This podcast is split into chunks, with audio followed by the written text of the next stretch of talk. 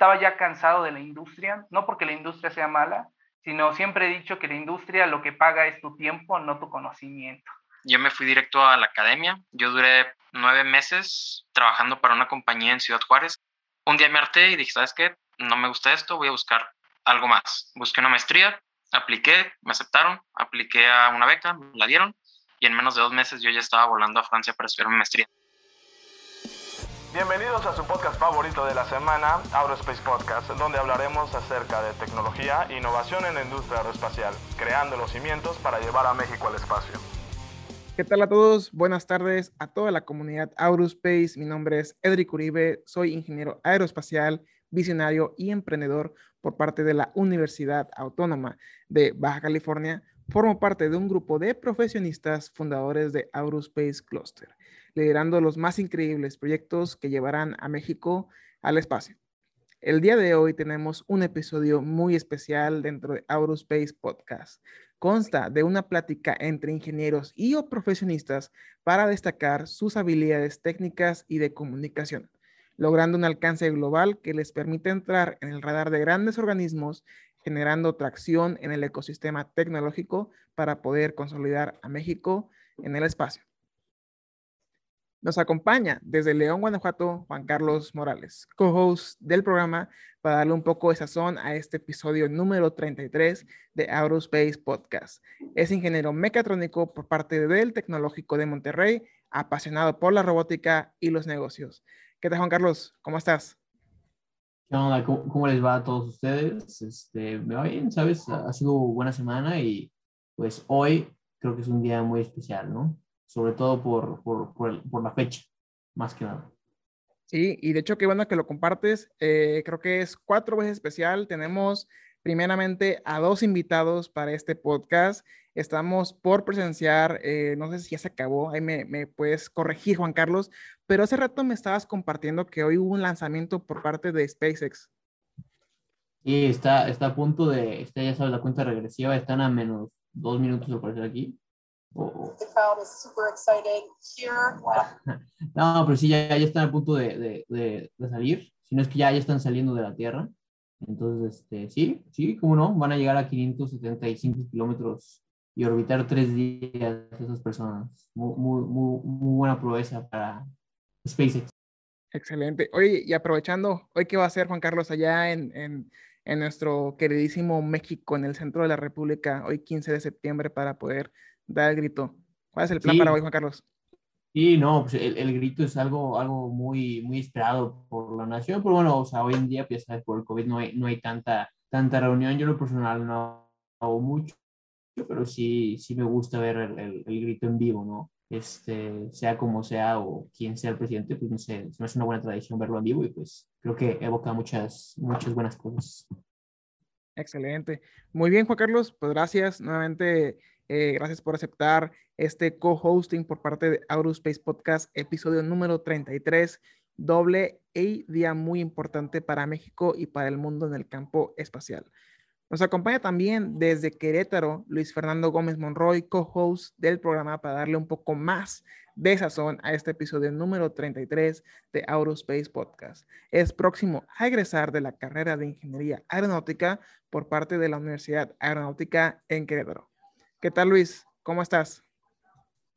Hola, ¿qué tal, Edric? Sí, ya, no sé si técnicamente ya sería considerado como, como un egresado. Estoy en ese limbo. Antes, hace unos pocos, unas pocas semanas estaba en ese limbo entre, entre terminar materias y ser egresado, y ahorita ya me encuentro en el limbo de, de ser egresado y, y, próximo a titularme, ¿no? Entonces, todavía, todavía seguimos, seguimos en cruzando ese puente.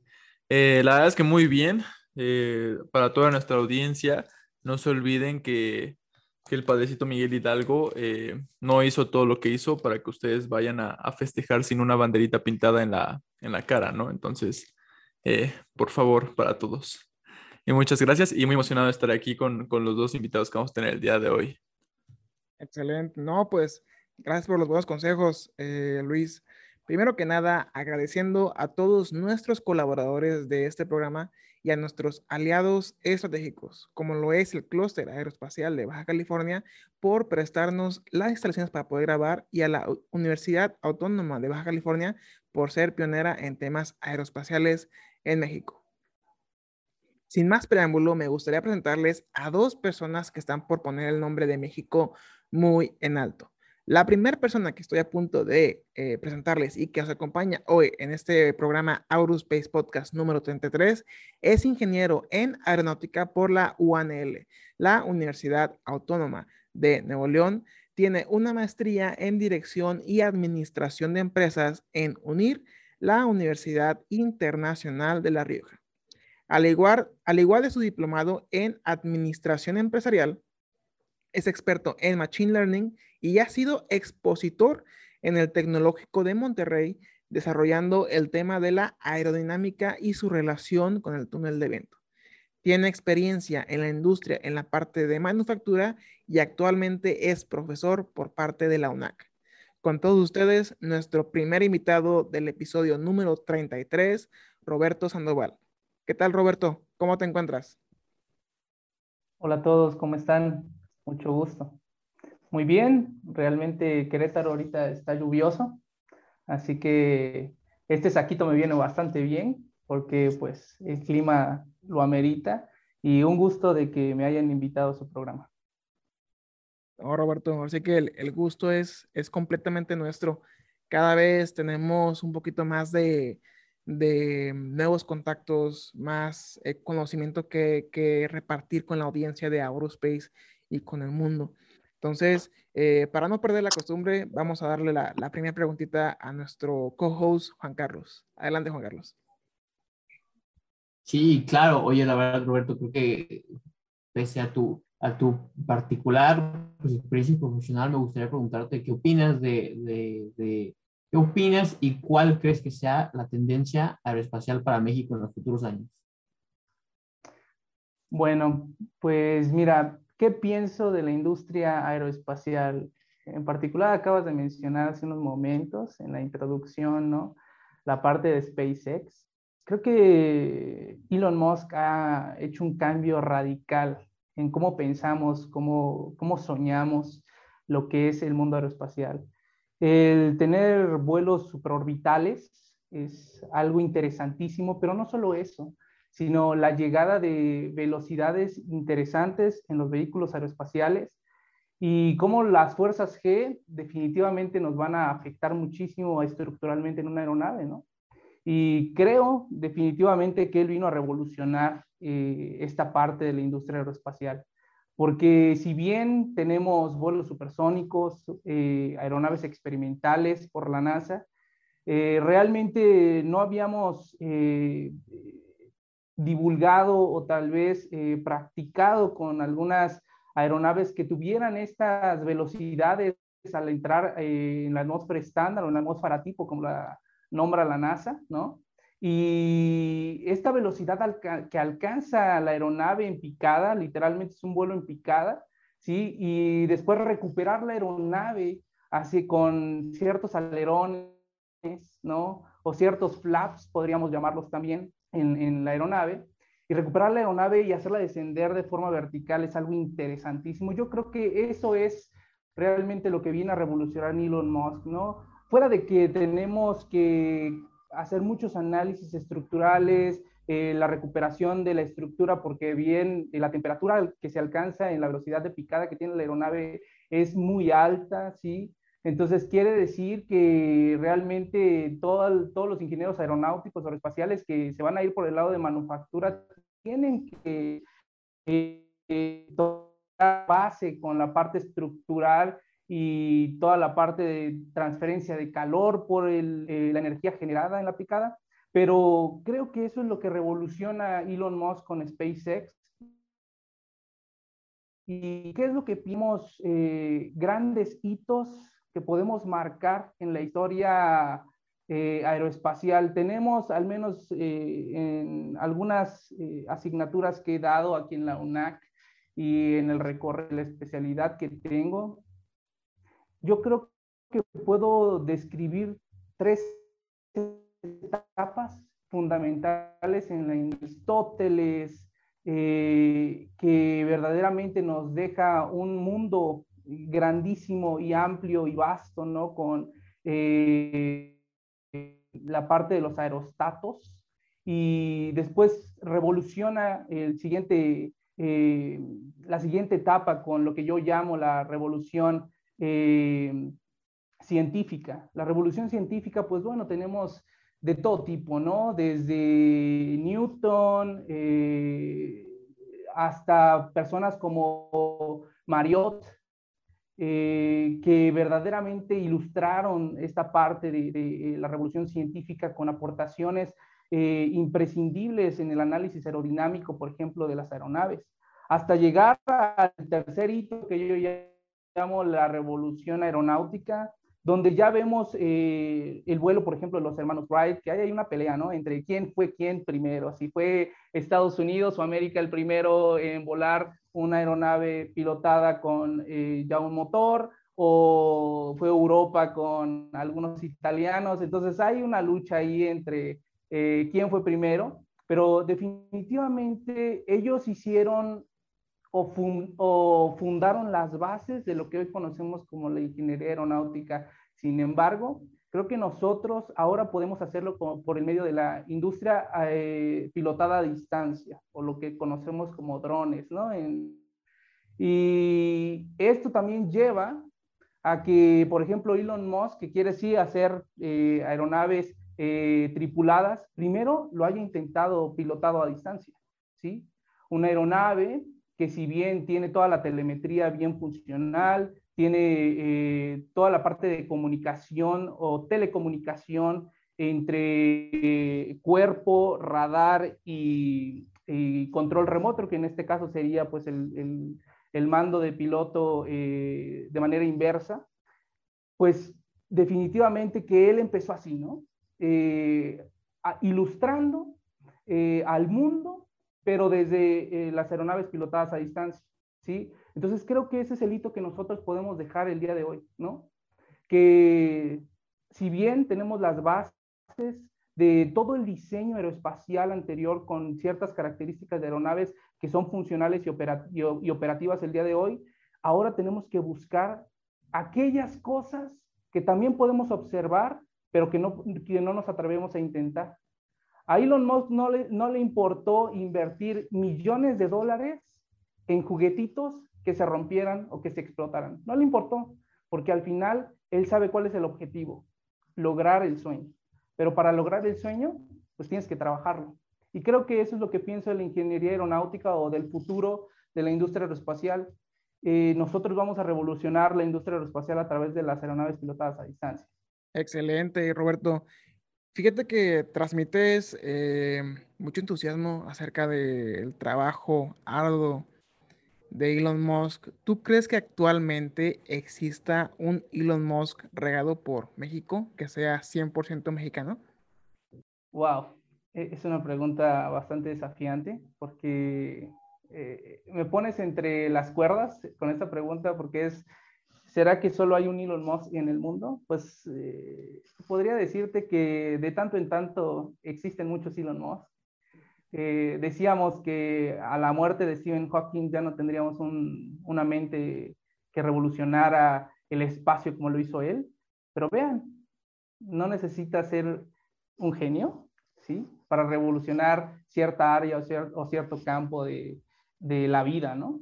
Y en este caso, en los medios de transporte, que es lo que hacia donde quiere ir Elon Musk eh, de manera aérea, ya lo logró con Tesla, ¿no? Entonces dice, si ya lo logré con Tesla y soy la competencia a nivel mundial de cualquier otra compañía habido y por haber, ¿por qué yo no puedo ser la competencia a nivel aeroespacial? Y creo que existen, existen. Eh, ¿Los conocemos? Tal vez, tal vez sí los conocemos, tal vez incluso está entre nosotros cinco. El futuro Elon Musk. Sin embargo, dependerá de nosotros que seamos esos Elon Musk del futuro o tal vez del presente. No, súper bien. Y de hecho estoy eh, totalmente de acuerdo contigo. Parte de estas pequeñas actividades que hacemos es para poder conectar a estos futuros Elon Musk y posiblemente a lo mejor no Elon Musk, sino un Roberto Sandoval que va eh, a ayudar a desarrollar esta aeronave o algún tipo de eh, em, mecanismo de propulsión para poder generar tecnología propiamente mexicana. Entonces, pues sí, hay que meterle un poquito de ganas para poder alcanzar al resto de potencias mundiales. Y en lo particular, para este episodio, eh, muy, muy buena introducción, este, muy buenos temas, pero nos gustaría, Roberto, saber un poquito más sobre ti, qué fue lo que te orilló para poder desarrollarte en el campo espacial y por qué no a lo mejor ser un abogado o ser un dentista, o sea, por qué irte por el campo aeronáutico y después con una maestría en dirección empresarial. Cuéntanos, Roberto. Claro, pues vean, eh, yo de muy chico eh, tuve, yo crecí con un papá que le encantaba la, parte empresarial. De hecho, no recuerdo alguna vez que me haya dicho, no, tú tienes que elaborar en tal empresa para ser grande. Él siempre me decía, si quieres ser grande, tienes que emprender, tienes que tener tu propia compañía, etcétera. Entonces, yo crecí con un papá así y pues bueno, eh, definitivamente, ¿cómo yo elijo el programa de ingeniería aeronáutica? Primero por él, ¿no? Porque él me alentaba muchísimo, ¿no? tienes que ser el mejor, pero para ser el mejor tienes que trabajar. Y trabajé mucho durante la parte escolar. Ahora, algo que debo mencionar aquí, que esto se lo voy a copiar a Elon Musk, los genios eh, del presente y del futuro no son los que tienen las mejores calificaciones, ¿sí? Son aquellos que verdaderamente entienden lo que estudian y lo llevan a la práctica, ¿sí? Entonces, puedo decir que como alumno de la secundaria y la prepa fui promedio, promedios de 8.5, 9, un alumno promedio. En la maestría, pues bueno, ya cambió el asunto, ¿no? Porque ahí era otra cosa, me la estaba yo gestionando, entonces ahí cambió la cosa. Pero ¿cómo llego yo a ingeniería aeronáutica? Primeramente por él y también porque tengo una mamá que definitivamente me ha apoyado en todo, ¿no? Y relaciono lo que les acabo de decir de mi mamá con lo siguiente. Estaba yo en primero de prepa. Eh, yo tuve la fortuna o la bendición de estudiar en, escuelas privadas. Eh, estudié en, en la escuela, pues vamos a decir, privada más reconocida de, Tapachula, Chiapas, el Instituto Cumbres, que también es como el Instituto Andes o Oxford en otros lugares del país.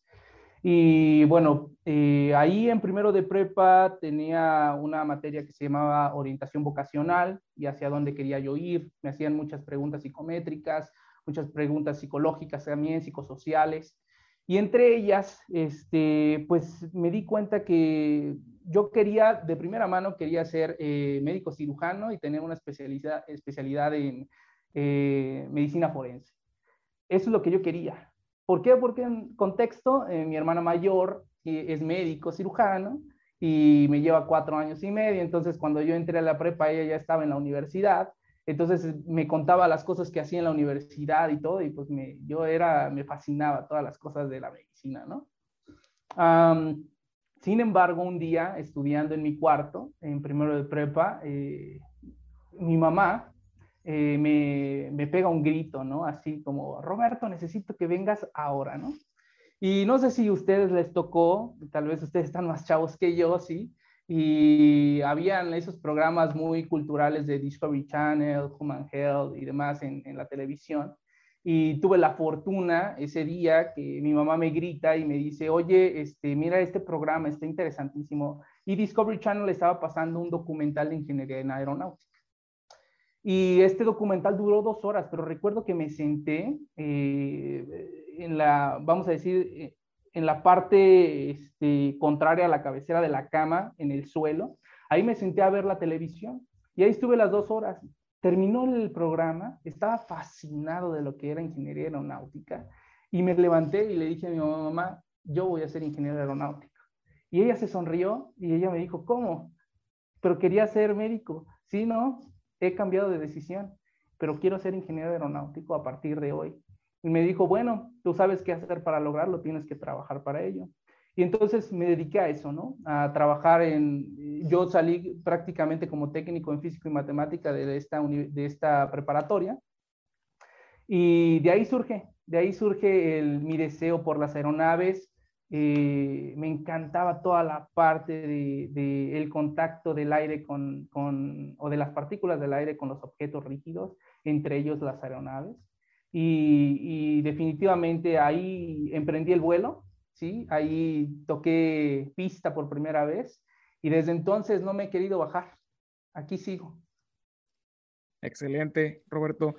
Es una historia muy conmovedora y motivadora. Yo tengo una en particular pero para este episodio pues estamos hablando de ustedes. Entonces será para, para otra ocasión. Eh, gracias por compartirla. Eh, yo creo que cada persona que estudia ingeniería pues tiene, tiene historia bastante bonita porque no cualquiera, no cualquiera estudia ingeniería. Yo, yo siempre he dicho que, que todo mundo, todo mundo queda en ingeniería, pero no todo mundo la acaba.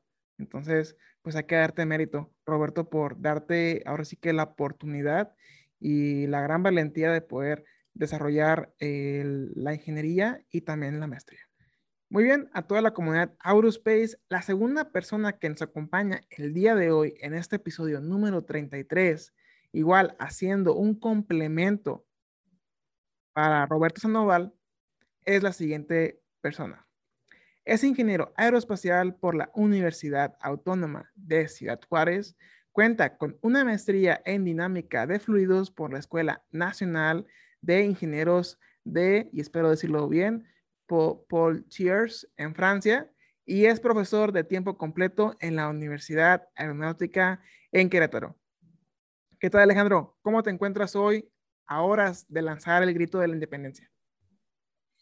Muy bien, bastante bien. Eh, un día bastante movido, muy interesante. Estuve un rato ahí en la universidad, estuve ahí trabajando un rato con, ahí en el laboratorio. Entonces fue un día, yo considero que productivo. Oye, y respecto a la, a la pequeña semblanza, ¿sí lo, lo, pronuncié bien o sí se, se dice completamente diferente el, el nombre de la, de la ciudad en, en Francia? le, le, diste un poquito de tonalidad este, inglesa, estadounidense, Así que espero que no se molesten mucho los escuchas de Francia, es, eh, pero la manera correcta es eh, Poitiers. Ok, sí, cero, cero francés, solo el, el oui, oui. Nada, te preocupes. Claro, oye Alejandro, pues mucho gusto y qué bueno que nos estés acompañando aquí en este, en este podcast. La verdad me, me interesaría saber, después de tu maestría en, en fluidos dinámicos, y qué es lo que tú opinas de la in, industria aeroespacial en México y en el mundo, específicamente en México, ¿no? O sea, ¿cómo ves la, la tendencia y, y, cómo crees que, pues, a tu visión, eh, México forma parte de, de, de, de esta industria? Eh, bueno, desde mi perspectiva y viniendo de Ciudad Juárez, que es una ciudad completamente maquiladora, uh -huh. México ha tenido una participación desde un punto de vista manufacturero, teniendo muy poca injerencia en todo lo que es diseño. Entonces, desde ya hace varios años, pues ha sido un país que produce en términos de manufactura, pero como que no ha tenido esa, ese empuje, esa autonomía, por así decirlo, en cuanto a la parte de diseño. Y es algo que ahorita se está tratando de, de cambiar. Lo hemos visto, por ejemplo, con Oaxaca Aerospace, si no me equivoco, que son los que han ido más allá en cuanto al diseño, fabricación y prueba de aeronaves construidas, diseñadas y voladas aquí en México. Entonces, sí es un factor muy importante en el, en el aspecto manufacturero. De hecho, pues aquí en Querétaro está uno de los clústeres más grandes de, o más importantes a nivel mundial, entonces pues es exportador de, de productos de manufactura, sin embargo también ya se está metiendo más en cuanto a la parte de diseño e investigación, lo cual pues a mí me fascina porque al igual que Roberto me siento un poco más atraído hacia esa parte y considero que en un futuro no muy lejano, probablemente no no alcancemos un nivel tan alto como para competir contra Estados Unidos y Francia, que son los principales eh, constructores de aviones, diseñadores, pero sí creo que podemos ponernos mucho más en que ahorita nos encontramos. Entonces, veo que hay bastante potencial, hay mucho capital humano, lo podemos ver en la universidad, en las aulas, hay alumnos sobresalientes, hay alumnos que han demostrado tener todas las cualidades, todos los conocimientos, todos los skills que se requieren para poder sobresalir y siento que se está fortaleciendo bastante la industria aeronáutica aquí en México. A nivel mundial, pues creo que lo podemos ver eh, basados en los principales manufactureros, en los principales constructores de aviones, pero a nivel nacional creo que sí ha, habido una evolución bastante grande desde hace unos años, unos pocos años para acá. Y yo creo que va a seguir creciendo hasta llegar un punto en el que probablemente ya incluso seamos pioneros en cuanto al diseño y a, a la construcción de aeronaves. Esa es como que lo, lo que mi percepción, lo que he notado, lo que he visto, es así como yo veo la, la industria aeronáutica aquí en el país. Oye, Alejandro, y justamente hace unos pocos minutos atrás nos estaba compartiendo Roberto acerca de sus inicios como ingeniero aeronáutico y, y, parte de su historia que lo fue orillando a este tipo de disciplinas. ¿Tú cuentas con alguna historia similar de cómo te fuiste orillando por el campo aeroespacial allá en Ciudad Juárez o fue completamente diferente a la de Roberto? No, yo no vi el documental, me hubiera gustado verlo, pero no, yo no lo vi. no te creas. Este, desde chico me gustaron los aviones, siempre he sentido una fascinación muy grande por ellos. Y de hecho la idea original era ser piloto. Sin embargo, pues aquí en México hay dos opciones, o vas a, al Colegio del Aire o pagas bastante dinero para pagarte un curso privado. Entonces, pues yo no contaba con el dinero, mi familia no contaba con el dinero para pagarme la escuela de piloto privado y pues tampoco estaba como que muy de acuerdo con la idea de la milicia en aquel momento, del, del régimen castrense, entonces como que no estaba muy convencido. Y en eso, eh, ahí en Ciudad Juárez abrieron la carrera de Ingeniería Aeronáutica en la Autónoma de Ciudad Juárez, entonces fue como que el punto medio y fue lo que me hizo decidirme por estudiar esa, esa carrera. Ya tenía cierta afinidad, cierto gusto por los aviones, pero como que mi idea era más volarlos que diseñarlos. Y ya cuando entré a la carrera me di cuenta que puedo hacer ambas. Entonces, pues ahí fue cuando decidí, ok, quiero ser ingeniero aeronáutico. Y creo que soy de los pocos de mis amigos que se puede jactar de decir que le gusta lo que estudió y se dedica a lo que estudió y es feliz haciendo lo que estudió, porque sí es algo muy complicado, es una, siento que es algo muy difícil de lograr, tomar una decisión a tan corta edad y con tan poco conocimiento del mundo laboral, saliendo de preparatoria y tener la, la, dicha de poder graduarte y decir, ok, me sigue gustando y quiero trabajar de esto. Y todavía más conseguir un trabajo en relación. Entonces, esos fueron mis orígenes, por así decirlo. Así es como yo decidí estudiar la carrera de ingeniería aeronáutica. Excelente, Alejandro.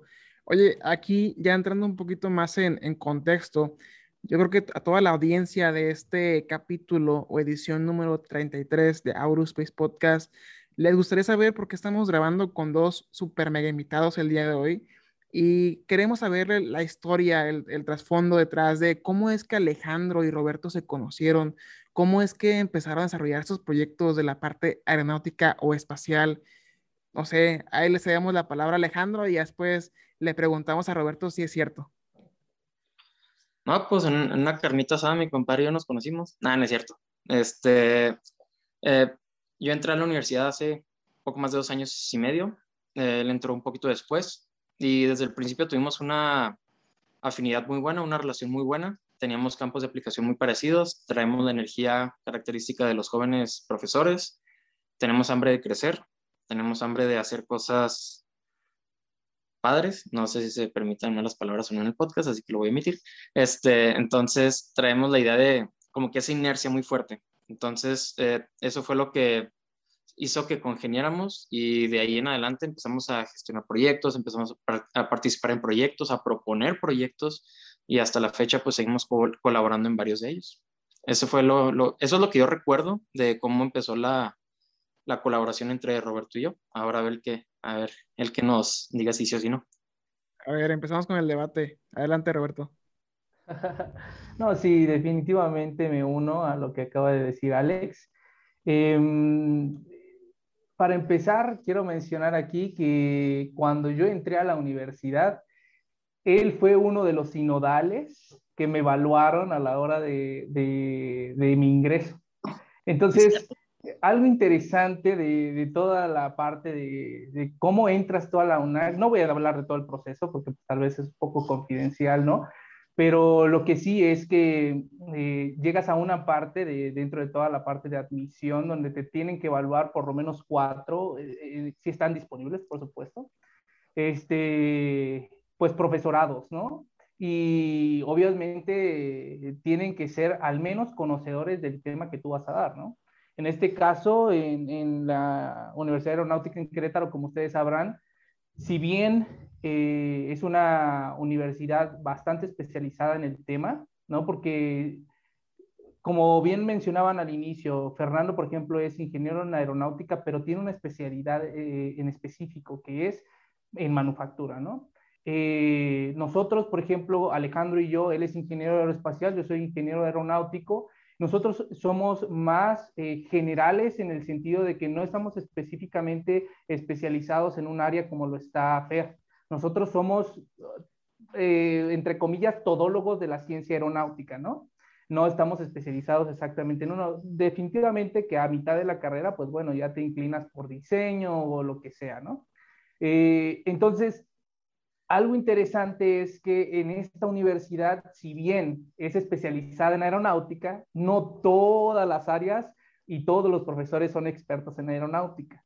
Tenemos expertos en control, tenemos expertos en matemáticas, tenemos expertos en cada una de las áreas que comprenden a la aeronáutica. Yo tengo una frase que les explico eh, al, inicio de, de, la clase de aerodinámica. Yo tengo la fortuna de dar aerodinamica ahí en, en la UNAC y yo llegué a la conclusión, hemos hecho un manual, Alejandro y yo, este, el primer manual de laboratorios de aerodinámica ahí en la UNAC.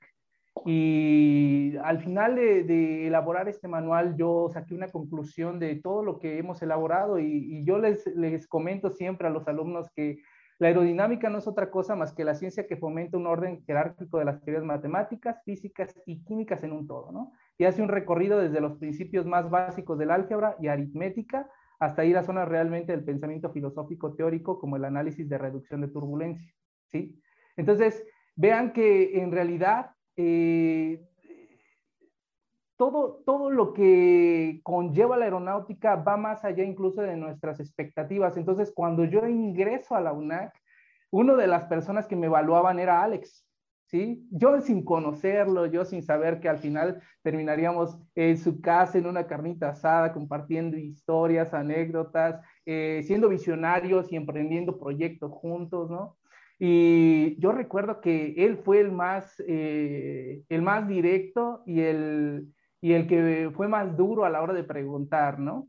Y, y, recuerdo que cuando hizo su pregunta, no me hizo titubear, pero dije, ah, caray, eh, este cuate sí sabe lo que me está preguntando y sí sabe la respuesta que voy a dar, así que tengo que cuidar muy bien mi respuesta y tengo que formularla correctamente, ¿sí? Porque esto depende de que me contraten o no.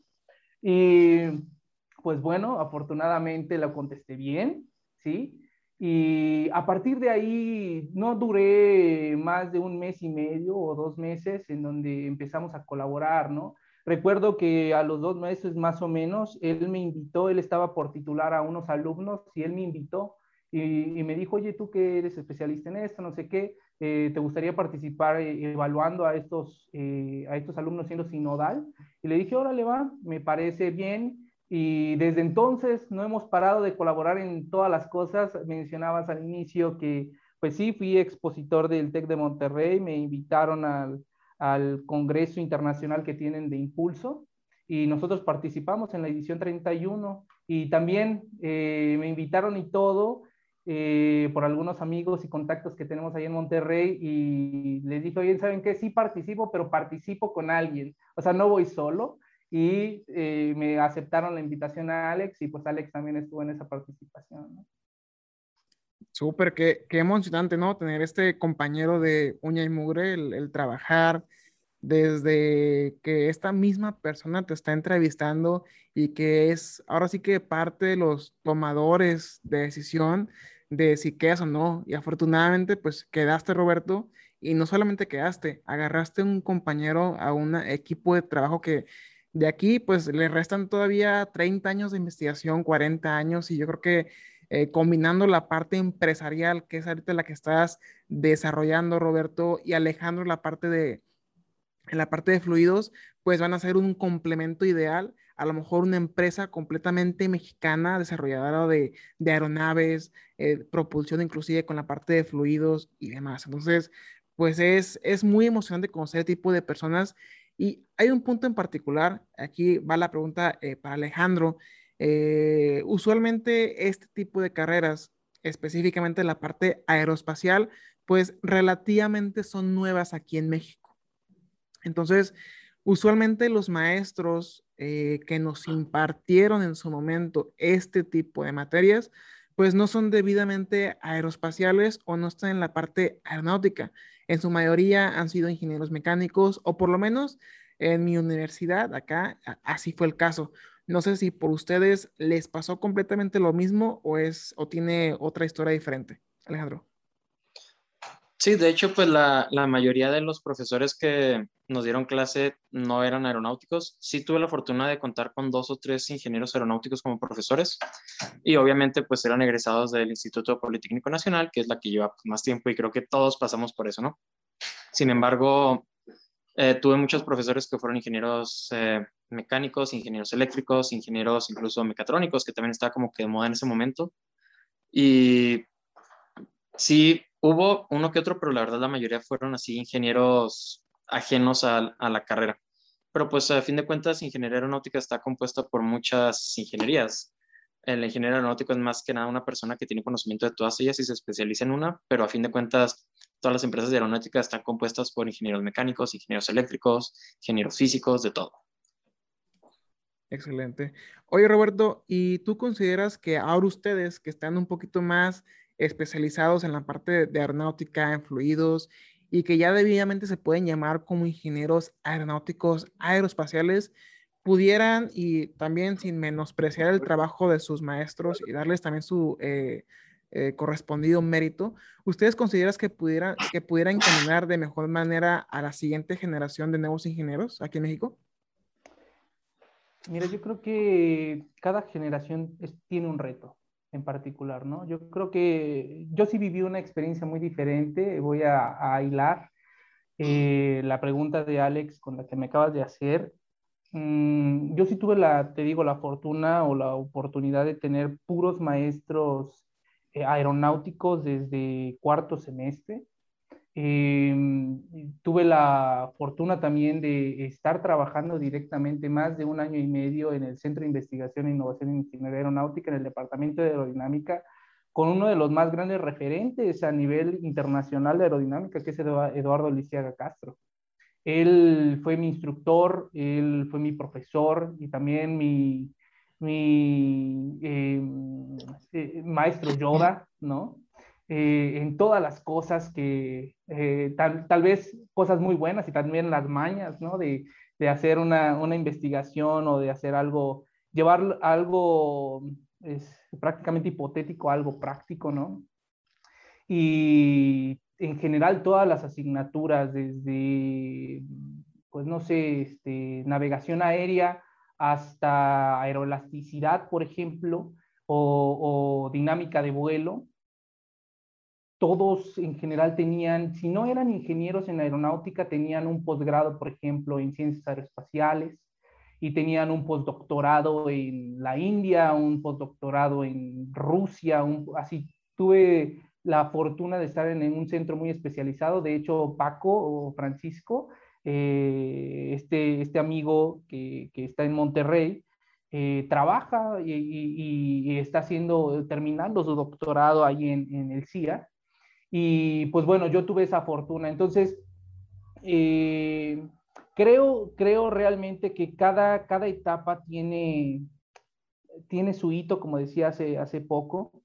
Entonces, yo creo que podríamos lograr ciertas cosas eh, que nuestros profesores no lograron como tener un poquito más las habilidades blandas en el aula de clases y tener un poquito más las habilidades blandas a la hora de emprender un negocio.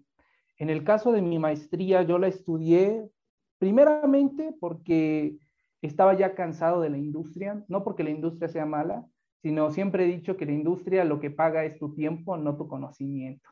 Aunque te contratan por tu conocimiento, si bien, ¿no? O sea, te, te dicen, estos son los requisitos y si tú cumples con los requisitos, entonces te contratan. Ah, bueno, ahí sí te contrataron por tus conocimientos, pero cuando entras a la industria y estás ejerciendo tus conocimientos, te están pagando por tu tiempo, ¿sí? Entonces, eh, yo ya estaba un poco cansado de la industria porque pues, lamentablemente eran jornadas grandísimas de 18 horas, a veces teníamos que hacer guardias sábados y domingos. Yo trabajé en el departamento de producción de Kia y llegamos hasta la parte de la gerencia, estuve apoyando a la gerencia y yo, yo reportaba directamente al presidente y al director general del área de producción. Teníamos al cargo más de 3.500 personas, ¿no? Es una empresa eh, grandísima, importantísima a, nivel nacional e internacional, está en 19 países, ¿no? Y de ahí aprendí que la industria era lo mío, pero cuando fuera el momento correcto. Entonces, ¿qué quiero decir con todo esto? Que algo que les faltaba o les faltó a mis profesores en su momento era que las habilidades blandas también forman al profesionista. No necesariamente tenemos que formarlo con habilidades duras, que aprenda a hacer cálculo, que aprenda a hacer diseño, que eh, sepa hacer una simulación, que sepa interpretar los resultados de, una simulación, que entienda el concepto correcto de lo que es el diseño. Diseño no es hacer un dibujo en CAD. Diseño va más allá de un dibujo en CAD. El dibujo en CAD nada más es el resultado de comprender la metodología del diseño, ¿sí? Entonces, yo creo realmente que podríamos aportar eso a esta generación y enseñarle a esta generación que ser emprendedor generará un potencial específico en México.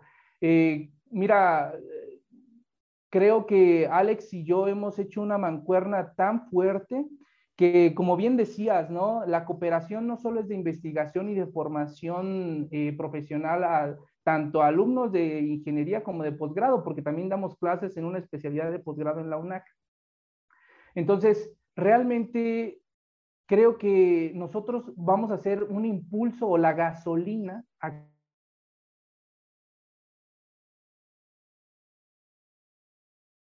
a exponer ahorita en la FAMEX, que precisamente por tanto plática, tantas pláticas de emprendimiento que teníamos Alex y yo, y él también estaba, lo voy a nombrar nada más para que lo reconozcan, se llama Francisco, eh, puros Francisco conocidos, ¿no?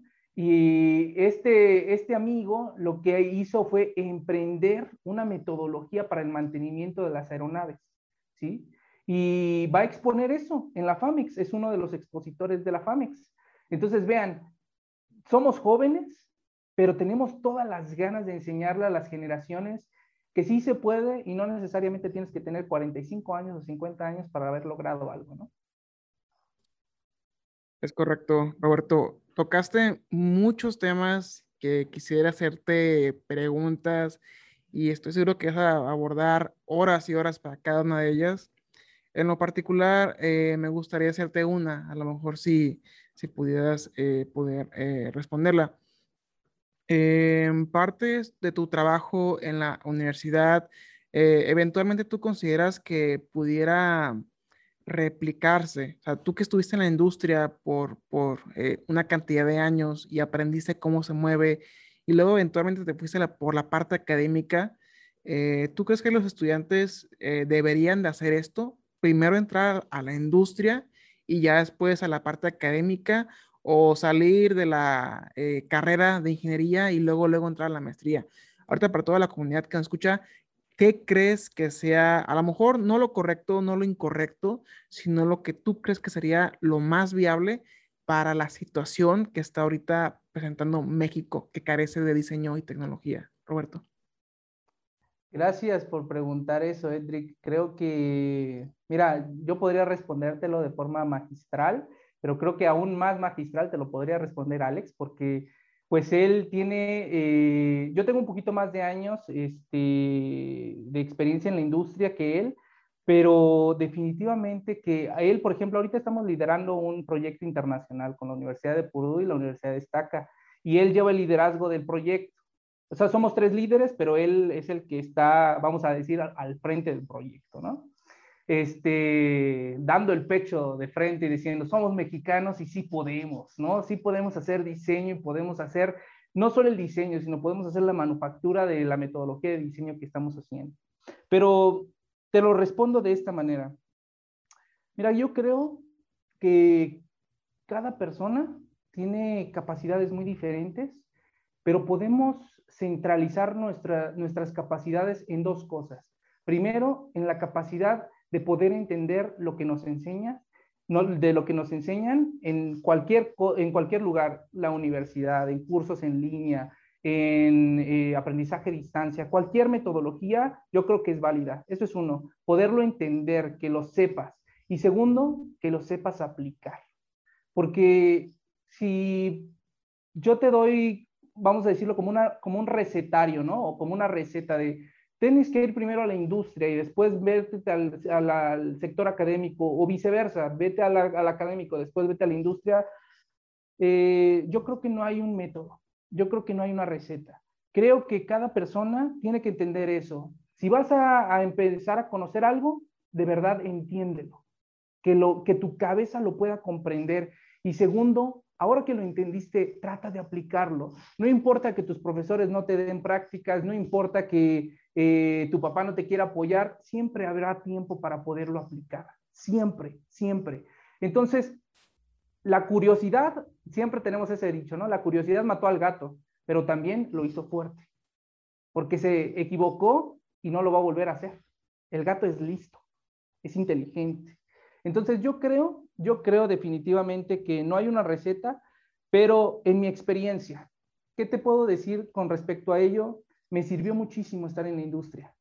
¿Por qué? Porque pude lidiar y puedo lidiar con los conflictos que he tenido también con alumnos. ¿sí? Eh, eso me sirvió. A veces nos ponemos nerviosos de que un alumno te diga, yo merezco un 10, pero merezco un 10 porque soy tal y tal. Ah, ok, ¿y luego? Ajá. Y, y, te reclaman por cualquier cosita, no, que porque yo estuve tantas horas eh, poniendo atención, yo estudié tanto, debe de valorar mi estudio, no sé qué. Ah, ok, ¿y luego? Tú me tienes que demostrar que lo que estás diciendo es verdadero y según el examen, según el proyecto y según lo que tenías que entregar, no lo demostraste. ¿Sí? Y esto me lo enseñó tratar con más de 1.500 personas sindicalizadas. ¿Sí? El poder abordar la solución de problemáticas con personal. ¿Sí? Entonces, eso me funcionó a mí, pero te voy a decir algo con mucha honestidad. Alex es mejor calificado en la universidad por sus alumnos. Yo este cuatrimestre me calificaron con 94.5 de eh, satisfacción, pero Alex ha llegado a lograr el 99% de satisfacción educativa. Entonces, tal vez la manera en que yo trabajo sea muy distinta a la que él trabaja y él ha logrado el 99% sin necesidad de estar tanto tiempo en la industria. ¿sí? Entonces, dependerá de cada persona, pero sin olvidar estos dos pilares que les mencioné anteriormente. Por supuesto, Roberto. Pues muy bien, escuchamos el, punto de vista de Roberto. Ahora sí, vamos a cederle la palabra a Alejandro para ver qué nos puede compartir. Adelante, Alejandro. Uf, palabra complicada porque, como dice Robert, eh, no es una receta, no es algo que sea directo, no, esto no es un diagrama de flujo, es este, hay muchos factores que, que están involucrados. Por ejemplo, como él mencionaba, yo me fui directo a la academia, yo duré nueve meses trabajando para una compañía en Ciudad Juárez que ni siquiera era aeronáutica, era de la industria maquiladora. Un día me harté y dije, ¿sabes qué? No me gusta esto, voy a buscar algo más. Busqué una maestría, apliqué, me aceptaron, apliqué a una beca, me la dieron y en menos de dos meses yo ya estaba volando a Francia para estudiar mi maestría. Entonces, a mí no me gustó la maquila, pero porque mi forma de ser es muy diferente.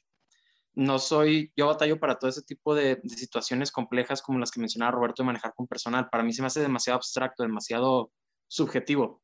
Yo me considero una persona lógica que las cosas son A, B, C y tiene que ser ese orden y todo es objetivo, todo es directo y no hay espacio para interpretaciones y la maquila depende de eso. La, industria depende de, de, saber manejar con gente, de resolver problemas cuya solución no es directa, no es este, que es muy abstracta, entonces es otro tipo de pensamiento el que tienes que aplicar. Y dependiendo de la persona, es el camino que deben de seguir. Muchas personas lo que hacen es que trabajan un rato en la industria y lo ya son en la academia. Eso les sirve porque adquieren mucha experiencia profesional. Les pueden explicar a los alumnos muchas cosas que no se enseñan en la universidad cosas que yo desconozco porque nunca estuve de lleno así en el frente de batalla en la industria y no les puedo compartir esas experiencias. Por otro lado, nunca dejé de estudiar, por lo tanto traigo el conocimiento muy fresco, todavía traigo la, la inercia de ser alumno, entonces me es muy fácil comprender, o al menos en la mayoría de los casos, la situación de un alumno porque yo siempre he sido un alumno y sigo siendo un alumno. Cuando eres profesor, sigues estudiando, te sigues preparando, entonces sigues siendo un alumno. Y eso me ha facilitado un poquito más comprenderlos. Entonces, depende de, lo que quiera hacer cada persona, de sus cualidades, sus capacidades, de su orientación, es este, lo que ellos van a, van a seguir, es lo que yo le recomendaría. Si tienes vocación por la solución de problemas abstractos, si te gusta trabajar bajo presión, trabajar por objetivos, si eres muy bueno lidiando con estrés, la industria, y te van a pagar bastante bien, muy bien. Como dice Robert, la industria te paga por tu tiempo. Es muy común que los alumnos salgan, le invierten 5 o 10 años a explotarse, a negrearse, pero sacan muy buen dinero. Y ya después un poquito más relax. Hay otros que se dedican a, a continuar estudiando, posgrado, este, maestría, doctorado, etcétera, y se convierten en investigadores. Y también después de un rato les va bastante bien. Claro que pues, la curva es un poquito más, este, menos pronunciada que, que la industria. Hay que hacer un poquito más de talacha para lograr es, las condiciones económicas que uno desearía y que uno podría, podría obtener en dos años en la industria. Entonces, concuerdo con Roberto, depende de cada quien, depende de la, de la forma de pensar y de ver las cosas del estudiante. Así es como yo lo, yo lo veo. Y creo que es bueno porque aquí tienes a las dos perspectivas. Tienes a alguien que se fue por la industria y tienes a alguien que no dejó de estudiar, que se fue directamente a la academia. Uh, con respecto a esto que, está, que nos está contando de, de tratar con personal, eh, bueno, ahorita yo, de, de, lo pequeño que es el mundo, porque a mí sí me, me dio clases el, el, profesor Alejandro Benítez, me dio eh, aerodinámica y recuerdo que en algún punto eh, nos comentó de, de, un problema que tuvo allá en la maquila sobre, pues, precisamente tratar con gente. Eh, recuerdo que nos había comentado que estaban trabajando con un troquel, pero querían averiguar la manera en que pues, no metieran la, la mano, que tuvieran que ser dos, eh, dos personas las que manejaran la, la máquina en lugar de una porque era, era bastante peligroso que solamente una lo manejara. Entonces tenía que haber un sensor, tenían que estar los dos colocados para manipular la máquina y, y, así este, todo iba a estar seguro, pero luego dice que se daba cuenta que hacían diversos trucos para evitar hacer esto específicamente, como que le ponían un, lapicero este, pegado con, con cinta para que así una, una sola persona manejara la máquina y todo, entonces no seguían pues todos estos este, candados de seguridad, todos los pocayokis, ¿no? Para, para evitar algún problema y, y, todo esto al respecto. Entonces, eh, es algo que me acuerdo muchísimo de, de, de, de sus clases. Eh, una, una, pregunta que, que, me gustaría hacerles es, bueno, serían dos, pero una creo que se contesta bastante rápida. Es este, como nos comentaba ahorita el, el profesor Roberto, yo, yo les digo profesores porque digo, yo los veía en la escuela como profesores y, y ahorita no sé, como que no, todavía no puedo eh, distanciar de eso, pero como mencionaba el profesor Roberto Sandoval, eh, eh, de la vez que se conocieron, que, estuvo ahí en la clase de prueba y que se vieron cómo, cómo fue el contacto después, eh, ya para poder empezar a colaborar o cómo, cómo, se fue haciendo, simplemente fue por, pues, por la misma inercia del trabajo ahí, el tiempo de, trabajar, este, pasándose tips sobre, sobre dar clases o, platicando un poco los proyectos que van desarrollando. Y, la segunda pregunta sería como, ¿qué han encontrado que es como eh, enriquecedor en, en, esto de dar clases? Más allá de, de lo que es eh, formar profesionales, están en un ámbito que, que les gusta a los dos, que, que digo, eh, yo que los he conocido por fuera, yo, yo sé que les encanta, pero mínimo ahorita en este, en este tiempo que hemos estado platicando, lo han plasmado bastante bien de, de cómo les gusta es todo esto de la, tanto la de academia como de la industria aeronáutica.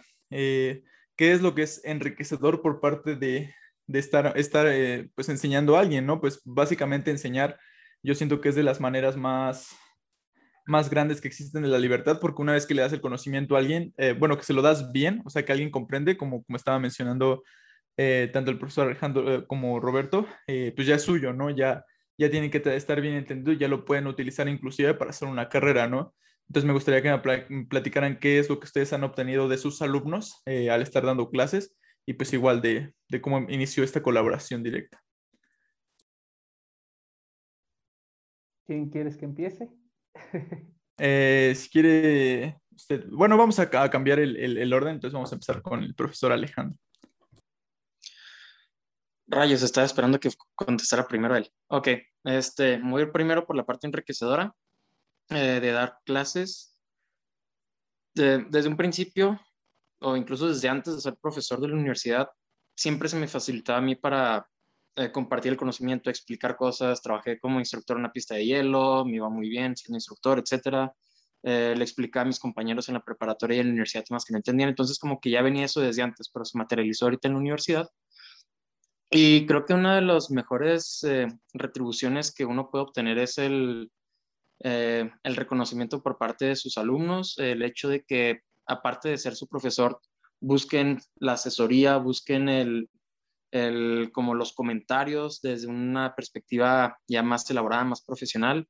Y lo veo con ustedes, por ejemplo, en el equipo que tienen de Space Dragons, el hecho de que me hayan pedido que los apoyara en cuanto a asesorías, el hecho de que me hayan también este, buscado, por ejemplo, eh, Jorge para su tesis.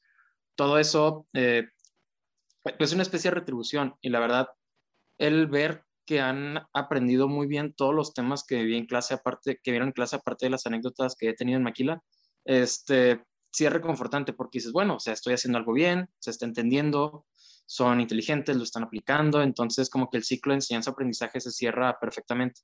Y eso quiere decir que pues estamos haciendo bien las cosas, es una motivación para seguir haciendo lo que estamos haciendo, como lo hemos, estamos, como lo hemos estado haciendo e incluso mejorando la manera en la que lo estamos haciendo. Y pues no sé, ¿quieres que yo también conteste la parte de la colaboración o, o se lo dejamos a Robert y que él conteste también su retribución? ¿O me la aviento yo? Yo también mi eh, perspectiva de la colaboración. Pues podría ser así rápidamente cuál es la perspectiva y así las comparamos a ver si, si, si lo recuerdan bien. Pues eh, ahorita que mencionaba lo de la clase muestra, ya me acordé, y él expuso el tema del teorema de transporte de Reynolds, y justo fue ese momento en el que el, que era su director de ingeniería en aquel entonces nos dijo, ¿saben qué? Estamos dando temas muy sencillos para las clases muestra, necesito que suban el nivel, así que por favor el siguiente tema quiero que sea uno complejo y él lo propuso. Y era el teorema de transporte de reinos, que no es un tema nada fácil. Y a Robert le tocó este, exponerlo y lo hizo bien, lo hizo bastante bien, de hecho. La prueba es que está ahí en la universidad.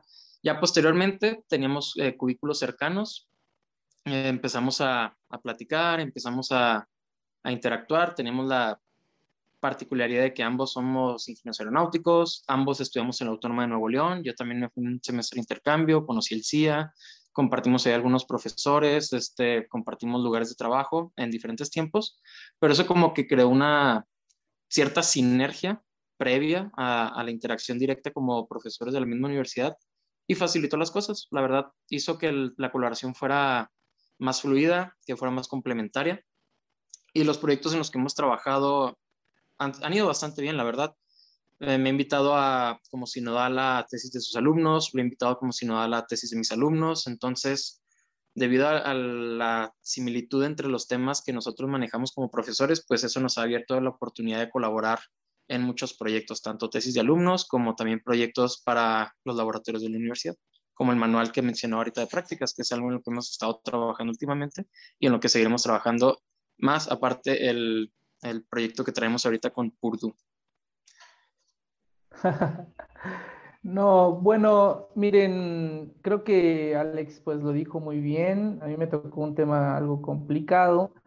Y pues bueno, cuando me hicieron las preguntas, realmente, pues algo que quiero mencionar de antemano es que cada vez que te hacen una pregunta tienes que pensar bien lo que vas a contestar en segundos. Y creo que esa es una habilidad, por ejemplo, que vas adquiriendo con las habilidades blandas. Algo que muy pocas veces eh, en mi experiencia viví como alumno. Que te dijeran, oye, ¿sabes qué? vamos a hacer una serie de preguntas y de manera aleatoria le voy a preguntar a 10 estudiantes o le voy a preguntar a 5 estudiantes. Eso, ¿saben qué? Ayuda al pensamiento crítico de respuesta de las personas. Entonces, eh, cuando me hacían las preguntas, aparte de que venía de la industria y cada, cada día a las siete y media de la mañana teníamos junta con presidente y en ocasiones teníamos este, visitas, por ejemplo, del CEO, eh, y te tenías, tenías que eh, tragarte los nervios, exponer en inglés y decirles, así está la producción, tuvimos estos problemas, los culpables son estos y nosotros también somos culpables, pero el, mayor culpable es ingeniería de procesos, el mayor culpable es el departamento de calidad, ¿no? Y aquí están las pruebas y demás. Entonces, tenías que tener mucho sustento con lo que estabas aportando y también tenías que tener mucho dominio propio con relación a la respuesta que ibas a dar. Entonces, eso la verdad me ayudó muchísimo en la sesión donde me entrevistaron, donde me hicieron las preguntas, donde tuve que hacer la clase muestra, etcétera. Y, Aunado a eso, cuando yo ya entro, por ejemplo, al, edificio B, que es donde nos encontramos, bueno, ahorita ya está cambiando un poquito la, estructura, pero eh, entro al edificio B, me presentan algunos colegas y de repente veo a Alex, ¿no? Y le digo, hola, ¿cómo estás? O recuerdo algo así y, hola, ¿cómo estás? Y yo creo que en ese momento como que yo sí, obviamente me acordaba de su rostro porque decía, este cuate, ¿por qué me preguntó eso, no? Este, pero él tal vez ni se acordaba de mí, ¿no? Porque era como, pues bueno, sí, este, estuve ahí en su clase muestra y le pregunté cosas, pero hasta ahí, ¿no? Ah, entonces, en ese momento, pues como que no, no, no nos abordamos bien, pero después, como les digo, pasó el tiempo un poco y después se descubrió, por ejemplo, que éramos los dos norteños de la, de la universidad. Entonces, él de Chihuahua y yo de Monterrey, y que los dos estábamos en el norte y no sé qué. Y entonces yo creo que ahí fue como que el vínculo eh, de cierta manera que nos empezó a unir porque sabíamos lo que nos gustaba cuando hablábamos de los burritos y decían en Querétaro, oye, vamos por unos burritos y nosotros, ¿qué burritos aquí? O sea, ni saben qué es un burrito. y cosas así, ¿no? Entonces, ese tipo de cosas como que fue llevando eh, la coinonía hasta pues que me empieza a invitar a sus tesis como sinodal. Después me tocó ser también sinodal, eh, perdón, este, asesor de tesis y bueno, lo invité como sinodal, empezamos a participar en ciertas cosas y recuerdo algo que, que nos unió muchísimo, que yo creo ahí despertó como la, la colaboración un poquito más eh, integral, es que él ya tenía tiempo luchando por un laboratorio aquí en la UNAC. No voy a hablar eh, muy de, muchos detalles, pero estábamos luchando por un laboratorio. Y yo recuerdo que este, a mi presidente de academia en ese entonces, yo le dije, oye, ¿sabes qué? Pues quiero hacer prácticas. Porque pues está chido, ¿no? Que tú le estés este, enseñando teóricas, cosas teóricas a los alumnos y demás, pero pues ellos lo tienen que ver, tienen que aplicarlo. Y yo necesito el túnel de viento, yo sé usar el túnel de viento, yo sé hacer prácticas en los túneles de viento, lo necesito. Y pues mi presidente de academia me dijo, no, pues vamos con él, con él, y se habló hasta con el, en ese entonces el director de ingeniería, y me apoyaron. Pero resulta que un día en la plática ahí en el cubículo donde estamos, este, llegó Alex y empezamos a platicar del tema y me dijo, oye, yo también he estado intentando, no sé qué, mira, yo tengo este dato, tengo este otro dato, no sé qué, este, si quieres, eh, si tú le vas a entrar a, la lucha de este laboratorio, pues yo le entro contigo y yo, órale, va. Y ahí empezó, hasta que lo logramos y lo hicieron jefe del laboratorio de aerodinámica, ¿no?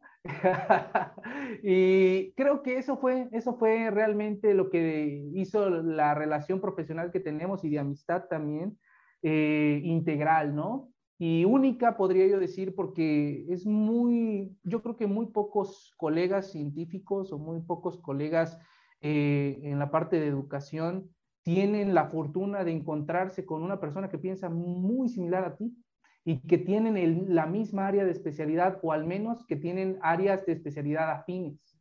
¿sí? Es muy, muy pocos, son muy pocos, perdón, este, los colegas que tienen esa fortuna y pues bueno, afortunadamente nos tocó a nosotros.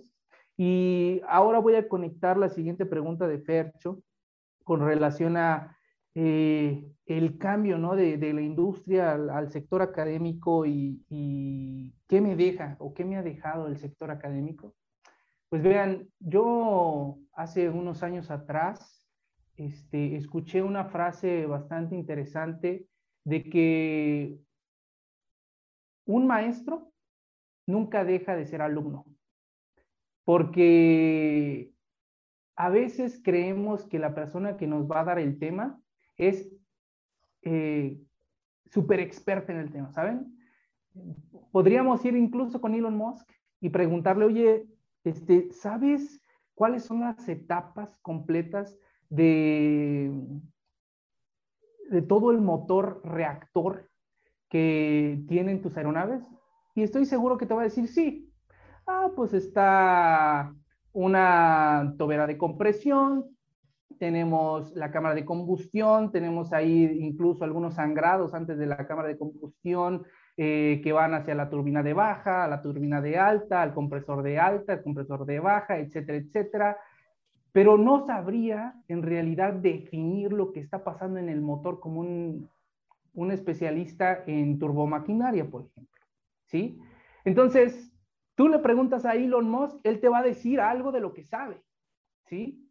Pero realmente es que aún que nosotros somos especialistas en lo que hacemos, también tenemos que investigar cómo voy a explicar las cosas. Una cosa es conocer del tema y saberlo, y otra cosa es poderlo explicar, ¿sí? Porque de nada sirve que tengamos todo el conocimiento si no lo sabes explicar. Y otra cosa muy diferente es poderlo aplicar, ¿eh? O sea, tenemos dos puntos importantes. Tienes que conocerlo y saberlo correctamente. Y la otra, tienes que saberlo enseñar. Pero para poderlo enseñar, muchas de las ocasiones tienes que poder aplicar lo que sabes y lo que conoces. Y vean, eso es algo interesante entre Alex y yo. Como yo vengo de la industria, para mí es muy eh, sencillo entender los sistemas porque sé cómo se comportan, el famoso, el famoso Gillo. Como yo llevé varias materias de control, me lo aprendí de memoria, ¿no? Garbage in o basura que entra, basura que tiene que salir, ¿no? Entonces, así funcionan los sistemas, y más si son de retroalimentación. Y todo tipo eh, de instrumento de navegación en las aeronaves, incluyendo solamente los estabilizadores horizontales, por ejemplo, va a tener una entrada y va a tener una salida porque al final es un perfil aerodinámico y que se estudia, ¿sí? Entonces, mi punto es que me ha dejado demasiado el aprendizaje el ser profesor de la Universidad Aeronáutica en Querétaro. Eh, yo tenía un conocimiento de aerodinámica y de mecánica de vuelo y podría decir que lo tenía nivel intermedio avanzado, pero ahorita podría decir que incluso no, no siendo este, tampoco muy eh, pues, ¿cómo decirlo?, echándome flores o así, pues podría decir incluso que tengo un básico intermedio, ¿eh? A la hora de explicar las cosas. Porque si bien soy calificado con un nivel de satisfacción de 94 y demás, yo me pongo a escuchar, por ejemplo, cátedras de, de la MIT o de incluso eh, este, las universidades de Francia, ¿no? Y realmente es que me falta un mundo por conocer y un mundo por saber explicar. Ahora, esto no quiere decir que mis explicaciones y que mi conocimiento sea básico. Al contrario, me doy cuenta que mi conocimiento comparado con el conocimiento total no es ni el 10% de lo que yo puedo conocer y puedo explicar. ¿sí? Entonces, eso es lo que me ha dejado. Eh, el saber que nunca voy a dejar de aprender, y el saber que tengo que ser humilde a la hora de enseñar porque sigo siendo alumno. E, es, es correctísimo, eh, Roberto, y de hecho creo que por ahí hay un dicho, o no sé si sea un dicho, pero dicen que entre más ignorante seas, piensas eh, tener el, conocimiento del mundo completo, y entre más conocimiento vas adquiriendo, más ignorante te sientes. Entonces, creo que ahí es un balance bastante importante el poder entender, eh, como comentan, es eh, entender el conocimiento, el poder explicarlo y el poder aplicarlo. También en la parte de negocios o en la parte de ventas, a lo mejor tú lo has visto ahí, Roberto, en tu maestría, es muy importante tener, número uno, los conocimientos, pero también eh, la planificación, ¿no? O sea, cómo vas a, cuál va a ser la estrategia para aplicar los conocimientos. Pero también como último paso sería la ejecución, ¿no? O sea, de nada te sirve tener los conocimientos si no vas a hacer uso o planeación de ellos y de nada te sirve planearlo y dejar un, un super eh, diagrama de flujo si no vas a llevarlo a la ejecución. Entonces, yo creo que para toda la audiencia este episodio ayudó bastante a definir desde la parte de la industria, así como de la parte académica de Alejandro y también eh, Roberto, más o menos para qué camino, para qué tipo de disciplina les gustaría irse cada uno de los ingenieros. Porque a su vez, así como en México hace falta diseño y tecnología mexicana, si en algún punto de la historia nos dedicamos únicamente a eso, pues la contraparte, que en ese caso sería la parte académica o la parte de la industria, pues quedaría eh, completamente pues sola. Entonces, tiene que haber un balance, tiene que haber el 50% para un lado y el 50% para otro y poder colaborar juntos. Entonces, no sé chicos, eh, Fernando o Juan Carlos, si tengan alguna pregunta eh, final para este episodio, antes de pasar a las preguntas favoritas de Juan Carlos, que son las preguntas de carácter general. Fer, Juan Carlos, ¿alguna pregunta? A, mí me gustaría saber cuál, cuál es lo que sigue, ¿no? O sea, ¿qué, qué, es el siguiente paso como, como, ustedes, como profesores en este, eh, en, en, pues, el ONAC? Y al final, ¿cómo, cómo, cómo esperan que, que, estas nuevas generaciones, o sea, o, más bien, ¿qué esperan de estas nuevas generaciones, ¿no? De, de todos estos ingenieros que pues se van a graduar en, bajo su sombra, o no su sombra, sino bajo su cobijo de, profesores. Igual, pues como Luis Fernando, que ya, ya formó parte de, de esta generación, ¿no? ¿Qué, qué es lo que, que, continúa por, por, esta parte? Pues bueno, mira, eh, ¿qué sigue? Eh, pues yo creo que vivimos en un pasado continuo y, y en un presente presente. ¿A qué me refiero? Que yo tengo desde el 2019 emprendiendo eh, juntamente con, eh, con, mi padre y un amigo de él, eh, en una industria bastante interesante que, que es la extracción de aceite de palma para generar biocombustible. Y esta empresa se llama Oleo Sustentable y Asociados y pues es parte de un corporativo bastante importante a nivel nacional que se llama Oleopalmex. Y con esto, bueno, podría decirte muchas cosas, ¿no? Que todo ese, ese esfuerzo, esa dedicación, la quiero eh, introducir al mundo de la aeronáutica. El día de hoy no solo se trata del diseño, sino también del desempeño de las aeronaves, ¿no? Qué tanta autonomía, qué tanto alcance pueden llegar a tener, incluso aeronaves pilotadas a distancia. Las aeronaves pilotadas a distancia no, solo, no solamente serán eléctricas, creemos que el combustible, como lo conocemos, desaparecerá en algún punto, pero yo no creo que sea posible.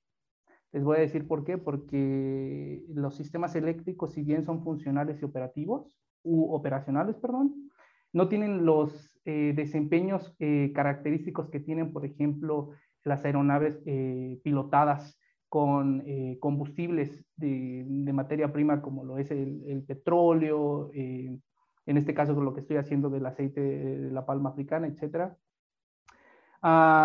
nunca tendrán, eh, o tal vez en un futuro muy cercano, ¿no? Eh, tal vez unos 25 años, unos 20 años, donde ya podamos incluso conocer baterías que puedan dar un desempeño por encima de las 9 horas de vuelo recto nivelado en una aeronave, ¿no? Eh, pero para que eso pase, pues tendríamos que catalizar muy bien eh, todos los sistemas eh, envolventes a los fluidos en los cuales es especialista Alex. ¿sí? Entonces, ¿qué sigue?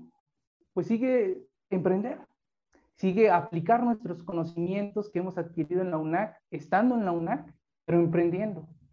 Muy bien, pues vamos a pasar ahora sí a las últimas preguntas de este podcast, las preguntas más cinéfilas por parte de Fernando. Adelante, Fer. Sí, bueno, yo nada más para introducir, nada más voy a hacer dos preguntitas. Eh, para introducirlas, me gustaría retomar algo que dijo Roberto, ya casi terminando eh, la parte de las preguntas abiertas, eh, sobre cómo a través de enseñar aprendes. no sé si vaya a ser el caso de alguno de ustedes, pero digo, bueno, no son mis películas favoritas, pero sí soy un gran fanático de Star Wars. Y justamente esto que mencionaba Roberto aplica mucho en, en la filosofía que utiliza George Lucas ahí eh, porque es el camino que toma cada uno. No sé si va a ser muy mi participación ahorita, pero es el camino que toma cada uno de estos, de estos guerreros Jedi, ¿no? O sea, primero tienes que ser eh, pues un youngling que, que vas a estudiar, vas a tomar todo el conocimiento que puedas de los maestros más ancianos, posteriormente vas a pasar a ser un padawan, literalmente podría ser un practicante, acompañar pues, pues el que vendría siendo el, eh, tu maestro que va a ser un caballero. Cuando eres caballero tienes que tomar eh, a un alumno para aprender a raíz de eso y posteriormente ya, ya es que no es que tengas el grado de maestro antes de enseñar, sino tienes que ganártelo a través de la enseñanza y ya posteriormente pues te eres un, maestro y de ahí pues también puedes ir escalando, ¿no? Entonces se me hizo muy, muy interesante y ahí directamente como que, como que quedó muy ad hoc eso directamente. Pero sí, eh, hablando del cine, pues me gustaría preguntarles nada más eh, cuál sería su película favorita y si es el caso, puede ser que no, no encaje, o sea, puede ser que su película favorita sea una y el director y su director favorito sea otro, entonces, este, ¿cuál sería su película favorita y cuál sería su director favorito? Si quieres empezamos con, con Roberto para que, para que el profesor Alejandro tenga un poquito más, más de tiempo también para, para pensarlas un poco. Ah, bueno, mira, si soy eh, un poco despistado con la parte de, las, de los directores. Ah, definitivamente me voy por es buenísimo en, Scarface, buenísimo en, describir cómo la sociedad vive, cómo la sociedad eh, es en realidad. Y ese sería tal vez uno de mis eh, productores más importantes que, podría mencionar. Eh, eh, tal vez es actor, pero también ha sido director en algunas, en algunas películas. Eh, Eugenio, Eugenio Derbez definitivamente tiene una característica muy especial, primeramente porque es mexicano y segundo porque tiene la habilidad de valerle, ¿sí? Y esa es la característica de los mexicanos, no nos importa equivocarnos, ¿sí? Nos importa que hagamos las cosas y que las cosas se hagan, ¿sí?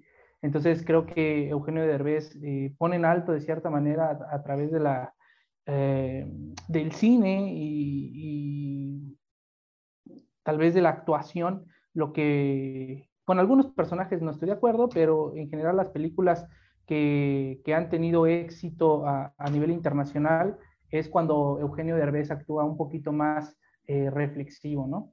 ¿Y cuál es mi película favorita? Pues creo que sí, la saga de Star Wars, eh, Star Wars, perdón. Eh, si no recuerdo mal, son 11 o 13 películas, por ahí debe de estar, no, no recuerdo bien, pero las vi todititas, no recuerdo todas definitivamente, pero soy fan de Star Wars también, y de Señor de los Anillos. Eh, me gusta mucho Señor de los Anillos, tiene mucha enseñanza Señor de los Anillos, y, y de ahí creo que esa es parte de la ciencia ficción y parte de la realidad. Y a nivel pues me gustó muchísimo las historias de Ted Bundy o Ted Bundy, no recuerdo. ¿Sí? Ted Bundy, sí. Ted Bundy, Ted Bundy. Eh, lo digo porque me sorprende la capacidad que puede tener un ser humano para, para eliminar todo lo que tiene a su alrededor, ¿no? Incluyendo su propio ser. Y, bueno, pues no estamos muy alejados de él, seguimos siendo seres humanos eh, que estamos en, continua, en continuo aprendizaje, pero me ha enseñado mucho también esa, esa serie y, pues bueno, me quedo con esas tres, ¿no?